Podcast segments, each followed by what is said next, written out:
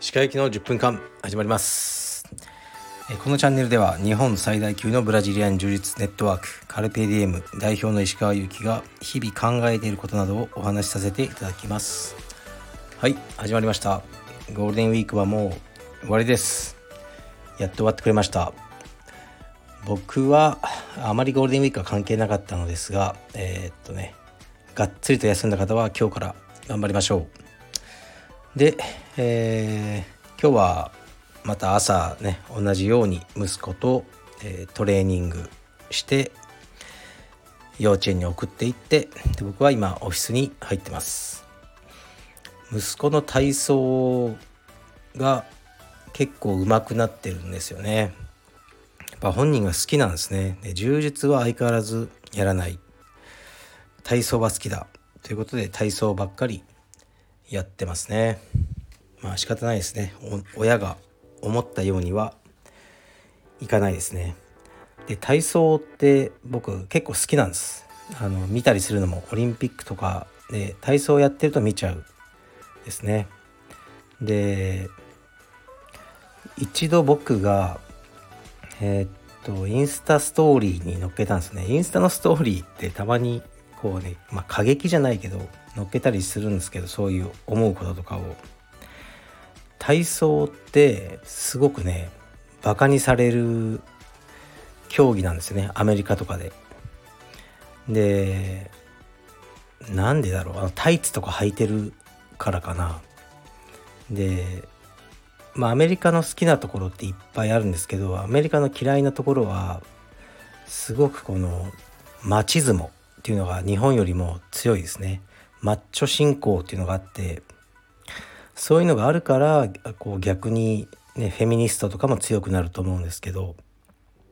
まあ、男らしいあの男っていうなんか決まった像があって例えば僕が一度アメリカの学食でイチゴ食べてたらいやそれはゲイが食うもんだってこう言われたことあるんですよねアメリカのあの友達っていうか知り合いの男性に。でなんか本気で反論しましたね。そのイチゴとゲイどう関係あんだお前っつって。でまあそういうなんかあるんですよ。こういうのはゲイとかね眉毛とかちょっとお手入れとかするとあお前もゲイだとかそうそういう好きなんですねアメリカ人って。で体操もよくそういうふうにあゲイだとか言われるたりするんですけどあのそういうのは嫌だなっていう話だけですね。でね、その体操選手を、ね、このモチーフにした T シャツをアバクロがねアバクロミアのフィッチが作っててでまあその体操選手の体が L 字に曲がってる絵を描いてまあねその L is for loser とかねそのこいつは負け犬だみたいな T シャツを作ってたりして、まあ、すごく憤りを感じたんですけど体操選手ってめちゃくちゃすごいあのアスリートだと思いますね。もうみんな怪我とかしまくってその格闘家よりも怪我してるんじゃないですかね。でとてつもない競技だと僕は思いますね。体操選手を尊敬してます。それを言いたかっただけです。はい。ではレターに参ります。えー、っと石川先生おはようございます。毎回楽しみに聞かせていただいております。ブラジリアン柔術がメンタルヘルスにとても良い影響を与えることはもっと知られてほしいです。筋トレやサウナも効果的ですがうつからの回復に最も効果があったのは柔術です。まさに霧が晴れるような感覚でした。ブラジリアン柔術がメンタルヘルスに与える影響について石川先生のお考えをお聞かせいただけないでしょうか。よろしくお願いします。はい。ありがとうございます。そうですね。いいですよね。充実はメンタルヘルスにも。一つはまあね、うん、全ての運動って多分ねあのメンタルヘルスに良いと思うんですけど柔術は人と触れ合うからじゃないですかねこう触れ合ってもう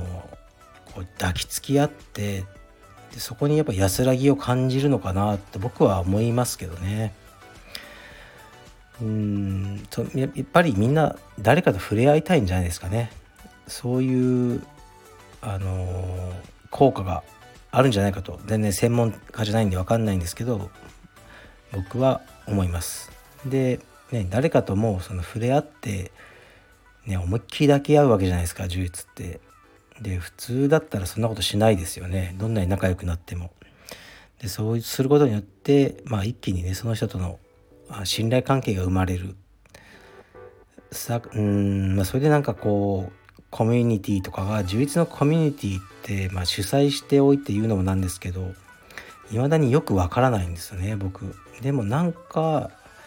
他の格闘技やスポーツとは違う一体感というかカルチャーがあるなとは常々思ってましてそれはこのご時世ねこのコロナ禍においてはどうかとも言われてきた密接な濃厚な濃厚すぎる接触があの充実特有のあのカルチャーそしてメンタルヘルスへの何て言うんですかねメンタルヘルスを向上する効果になってるんじゃないかなと僕は勝手に思ってます。はいでレターはレターはね最近あの1日1個ぐらいにしてるんですよね読むのをなんだか。でえー、っとね久しぶりに僕は昨日夜結構遅くまで道場にいたんですけどあので朝も昨日は少しいたりしてぱりずっとプライベートレッスンっていうのが入ってますね。誰かがやってるって感じでマットが完全に開く時間がこうないなって感じですね、まあ、それはすごくいいことですよね。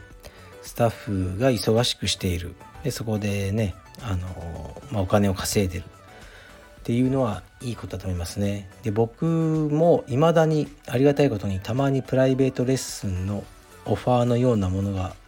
あったりするんですがもう今全てお断り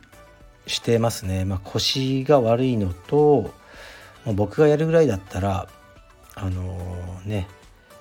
スタッフとかがやった方がいいなと思ってスタッフにこう流したりしてますね。でプライベートレッスンというのはもうまあかなりやってきた方だと思うんですね僕数で言うともう10年以上前からプライベートレッスンって言葉がほとんどなかった頃から僕はずっとやっていた感じでで今よりもあまり身近なものじゃなかったので初期は本当にすごいすごい人がいっぱいいましたね。あの中日アメリカ大使とかスペイン大使ともやってたしうんなんだかすごく大きなねあの、なんだろう銀行の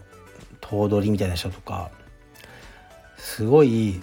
大きな大企業の人がいて僕はよく知らないですけど正体は。プライベートレッスンやってる時にずっとなんかおじさんみたいなのが待ってるんですよね。で多分レッスンの後に待ち合わせしてたのか。でそのおじさんが早く着いてこう待ってるんですけどあの、ね、僕のクライアントさんは「いやいいよ彼はあのあそこで待たしといてあのレッスン終わるまであそこであの彼待ってるから」って言ってであれ誰？って聞いたらもうみんなが知ってる何々銀行の副頭取だよって言ってましたね。そんな人をあのこの道場の入り口にね待たしたままプライベートレッスンやってるって何だろうって思いましたけどそういう人がいろいろいてまあねどんなにお金持ちでももらえるお金一緒なんで別にあのどうでもいいんですけど話を聞くのが面白かったですねいろんなこうあのじ普段自分が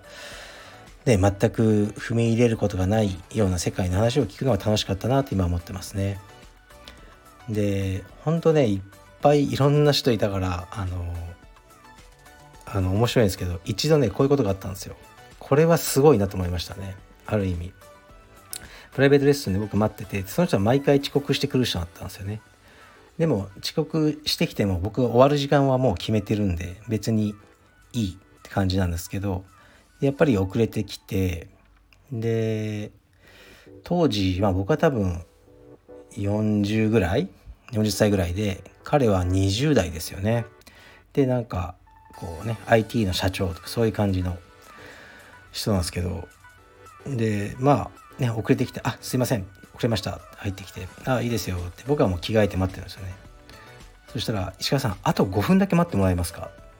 僕あのどうしてもこの漫画を読まなきゃいけないんでって言ってあのジャンプだかマガジンだか知らないですけどその週刊誌ヤンマガだったかな？をあの座って読み始めたんですね。でちょうどそばにいたスタッフがもう僕がおかしくなるんじゃないかと思ってあの震えてましたけど「うんあどうぞ」って言ってあの漫画読んでもらいましたね。すごくないですか？僕を待たせてあのちょっと漫画読まなきゃいけないんで目の前で漫画を読む。これなんか俺を試してんのかな？こいつとかいろいろ思いましたけどあの、はい、別に何もなかったですけどね。ある意味すごいなって。そういう人がいっぱいあのいましたね。でそういう人とこう仕事をしてくるのがプライベートレッスンだったな、まあ、ある意味ねプライベートレッスンっていうのは高いじゃないですか。だからその代わりこうわがままができるっていうふうにね考えてあの受けてくださってる人も多いので、うん、まあいろんな人がいましたね。という思い出話でした。はい。じゃあ失礼します。